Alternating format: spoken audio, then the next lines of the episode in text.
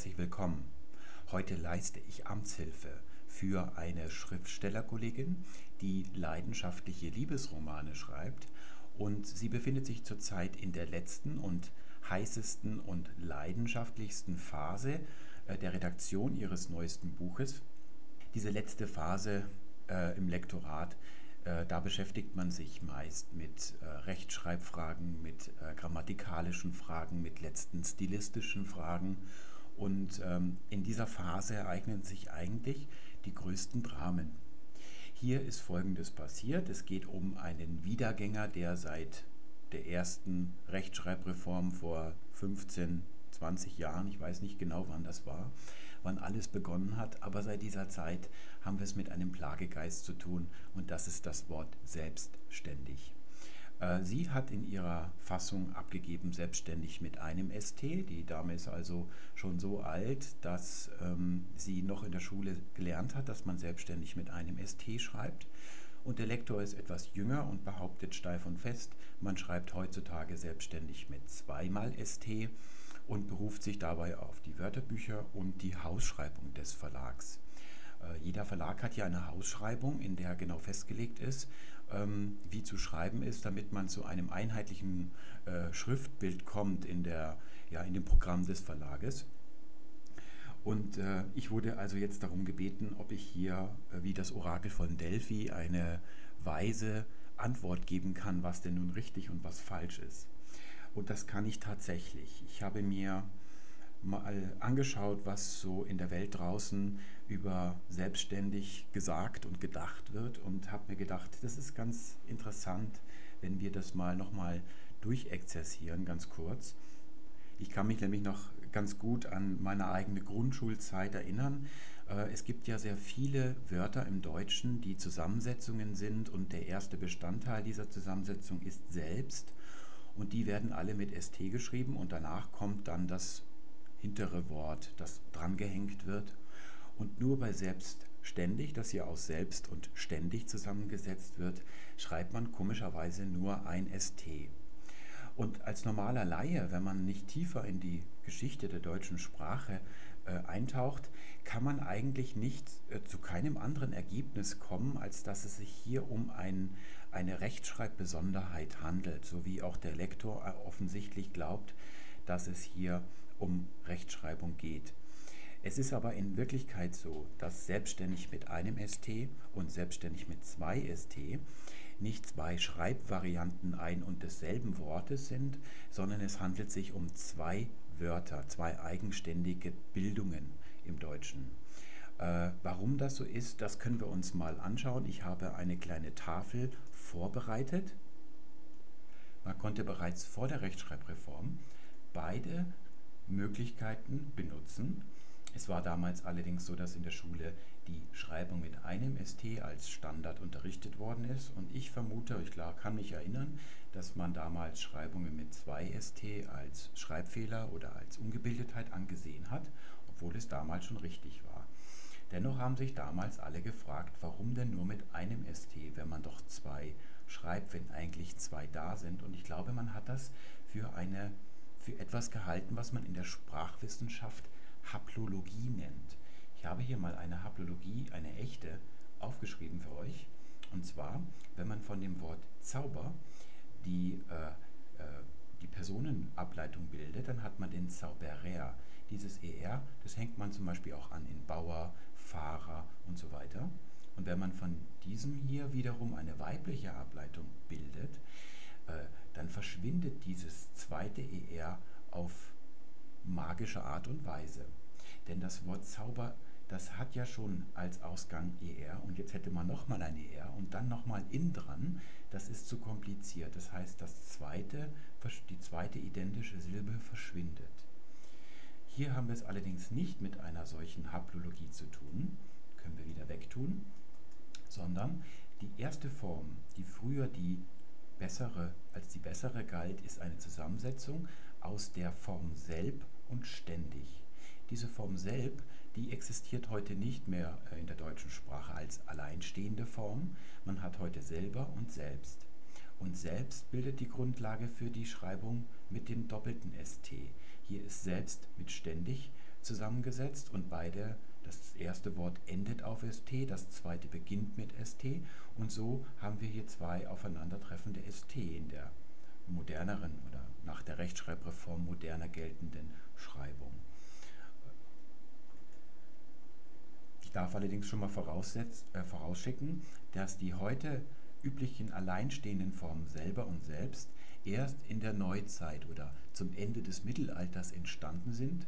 Wie sie entstanden sind, das können wir uns gleich anschauen. Zunächst einmal einmal selb. Das ist die Form, in der in mittelhochdeutscher Zeit und auch davor in althochdeutscher Zeit alle diese Zusammensetzungen mit selbst gebildet werden. Also die Form selbst existiert so noch gar nicht. Äh, als Beispiel habe ich euch ein schönes Wort aus dem Althochdeutschen herausgesucht. Das ist die sogenannte Selbskoni. Äh, das SC, das heute SCH geschrieben wird, hat man in althochdeutscher Zeit noch SK gesprochen. Erst in mittelhochdeutscher Zeit hat man dann die Sch-Aussprache äh, daraus gemacht. Und die Selbskoni ist die Selbstschönheit oder die Selbstschöne wörtlich äh, und bezeichnet die natürliche Schönheit einer Frau also die von innen kommende, nicht durch Schminke oder Schönheitsoperationen ähm, vorgetäuschte Schönheit.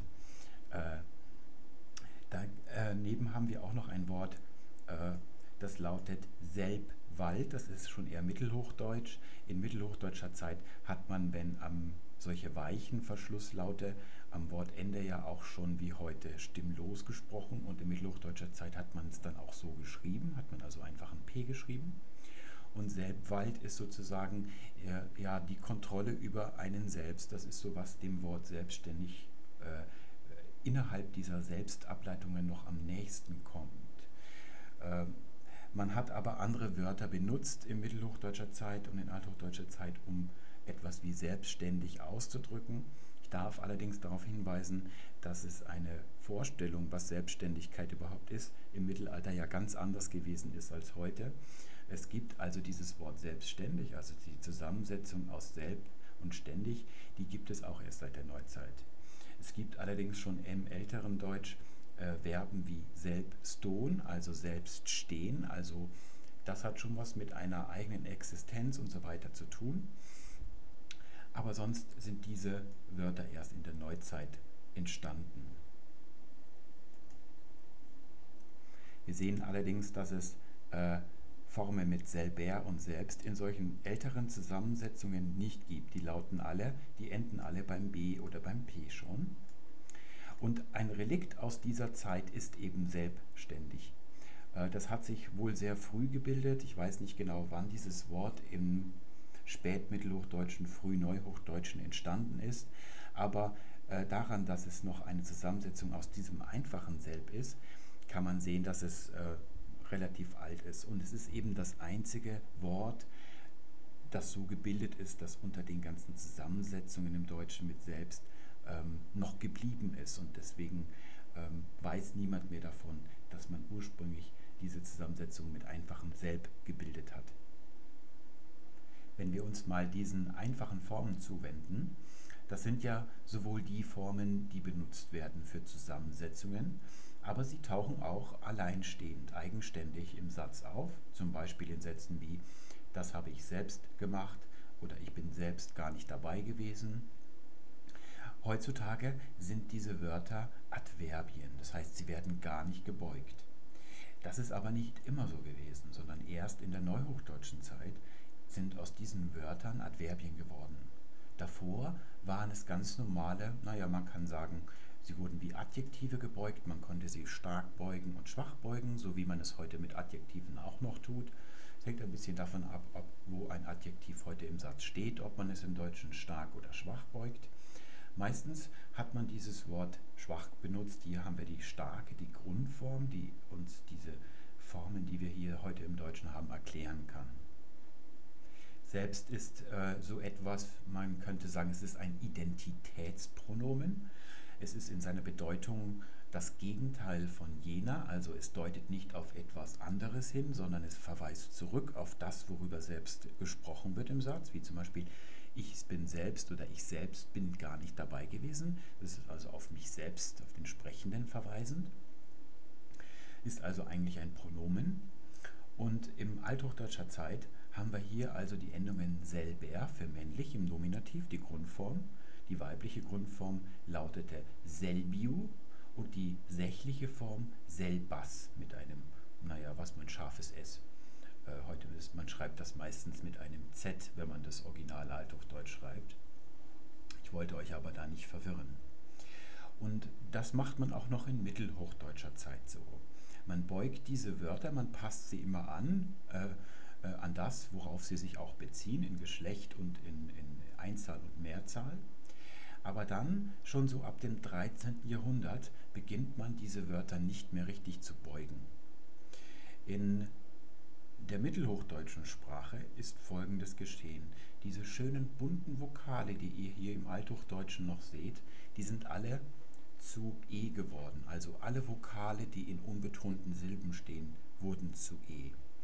Das hatte zur Folge, dass viele Endungen, die ursprünglich nicht gleichklingend waren, weil sie unterschiedliche Vokale hatten, nun plötzlich den gleichen Vokal hatten und dann gleich klangen. Und die Form selber ist also nicht nur in der maskulinen Grundform aufgetaucht, sondern auch in vielen anderen Formen, zum Beispiel der Genitiv Plural. Die Kinder anderer Leute hat man auch dieses ER. Und wenn man dieses ganze Beugungsparadigma, also wenn man alles durchbeugen würde, macht eine schöne Tabelle und schreibt es schön auf, dann würde man sehen, dass zu der damaligen Zeit die Endung ER rein mengenmäßig die häufigste gewesen ist. Und als man dann mit dem Beugen aufgehört hat, hat man die am häufigsten vorkommende Form gewählt, äh, um so hat, ist dieses Wort in der Form selber, also in der ursprünglich männlichen Grundform erstarrt. Das ist eigentlich die zuerst einmal häufigste Form gewesen. Dann allerdings äh, hat das die Form selbst eine kleine Aufholjagd gestartet und sie ist wohl heute die mm, am meisten verwendete Form. Selbst geht wiederum zurück auf den Genitiv. Äh, der Genitiv von männlich und sächlich lautete damals selbes. Ähm, dieses T hat man drangehängt, so wie in einigen Regionen von Deutschland heute man nicht eben sagt, sondern man sagt ebend. Oder man sagt allgemein im Deutschen eigentlich und nicht nur eigentlich. Das ist eben sehr häufig, dass man so ein Aussprache erleichterndes T irgendwo dran klebt und so ist die Form selbst aus der Genitivform entstanden. Der Genitiv kann ja sehr häufig gebraucht werden, immer dann, wenn man äh, eine adverbiale Form braucht. Man sagt zum Beispiel nachts. Nachts ist eigentlich die Genitiv, eine etwas komische Genitivform von Nacht. Oder zum Beispiel besonders ist ein Adverb heute im Deutschen, aber ursprünglich steckt da eine Genitiv- und eine sächliche Form drin. Dieses S kommt also aus diesem Genitiv sächliche Form. Wir werden in einem späteren Podcast nochmal solche Wörter, Wortverbindungen wie jemand anderes und so weiter durchnehmen. Da gibt es auch oft Unsicherheiten. Aber hier zunächst mal zur Erklärung dieser beiden Formen, wie die entstanden sind. Hier haben wir eigentlich die ursprünglich männliche Form und hier die Genitivform und die sind erstarrt und werden heute wie ein Adverb oder als Adverb verwendet. An dieser Stelle äh, möchte ich noch ganz kurz erwähnen, ich habe über selber und selbst häufig mal gelesen und gehört, dass eine dieser beiden Formen, welche weiß ich nicht mehr, die stilistisch bessere sein soll und die andere soll eher umgangssprachlich sein. Ähm, ich kann an dieser Stelle sagen, zunächst einmal, das stimmt nicht. Sie sind beide erstarrte Formen. Äh, die sind relativ gleichzeitig wahrscheinlich erstarrt. Also der Unterschied ist lächerlich gering, wenn man bedenkt, wie viele Jahrhunderte er schon zurückliegt. Ähm, man kann beide Formen gleich verwenden und wenn ihr sprecht oder einen Liebesbrief schreibt oder wenn ihr Romane schreibt, dann könnt ihr die Form verwenden, die prosodisch, also klanglich, die bessere ist in diesem Zusammenhang, wie ihr es gerade verwenden möchtet. Ich warne davor, ich habe nämlich auch schon oft gehört, dass aufgrund von äh, Angaben in Klammern im Duden solche Entscheidungen getroffen werden. Äh, ich kenne eine, ein Beispiel ist plötzlich und auf einmal. Im Duden steht hinter auf einmal ein, in Klammern ein umgangssprachlich, während plötzlich also die hoch sprachliche, die stilistisch bessere Variante sein soll. Diese kleinen Umgangssprache-Abkürzungen in Klammern dahinter, die sind, wenn man es mal zurückverfolgt in den Duden-Ausgaben, häufig über 100 Jahre alt und ich kann sicher sagen, sie wurden damals aus dem Bauch heraus und mit viel Unkenntnis getroffen werden seitdem mitgeschleppt. Und das ist so eine Art Teufelskreis, ein sich selbst bestätigender Kreis. Die Leute gucken dann im Zweifelsfall nach, finden dort wieder die Bestätigung und dann erneuert sich dann wieder das Sprachempfinden, dass die eine Form die bessere sein soll. Hier also auch selber und selbst kann man verwenden, wie man möchte. Und genau dieselbe Empfehlung kann ich zum Abschluss auch für die zusammengesetzten Formen geben. Ihr solltet die Formen verwenden, die ähm, euch besser entsprechen, die besser zu euch passen. Wenn ihr irgendein junger Piepmatz seid und in der Schule selbstständig mit zwei ST gelernt habt, dann könnt ihr diese Form verwenden. Dafür spricht vieles. Ähm, es ist einfach systemmäßiger, wenn ihr selbstständig mit zwei ST schreibt. Damit würdet ihr also alle Zusammensetzungen mit selbst bilden. Wenn ihr aber Schriftsteller seid, dann habt ihr häufig eine Abneigung, weil solche Formen, die prominent sind äh, in, seit, der, seit der Rechtschreibreform, über die häufig geredet wird. Wenn man ein Jahr, zwei Jahre, ich kenne sogar jemanden, der schreibt seit neun Jahren an einem 300-seitigen Roman, äh, wenn ihr euch so lange mit einem Text befasst und ihn so häufig überarbeitet, dann möchtet nicht eine systemmäßige Sprache haben, euch scheut dafür, äh, die Form mit zwei ST wirkt dann ein bisschen wie Neusprechdiktionär. Und dann darf man natürlich die Form mit einem ST nehmen. Was man auf keinen Fall darf, ist diese Frage als Frage der Rechtschreibung beurteilen. Es ist eben eine Frage der Wortbildung und welche Wörter man verwendet, ähm, das darf jeder Mensch selber entscheiden. Da kann auch äh, ein Wörterbuch oder eine Hausschreiberegelung äh, nichts dagegen tun. Das ist also mein ähm, delphisches Orakel zum Abschluss und ich wünsche euch eine schöne Zeit bis zur nächsten Folge. Tschüss.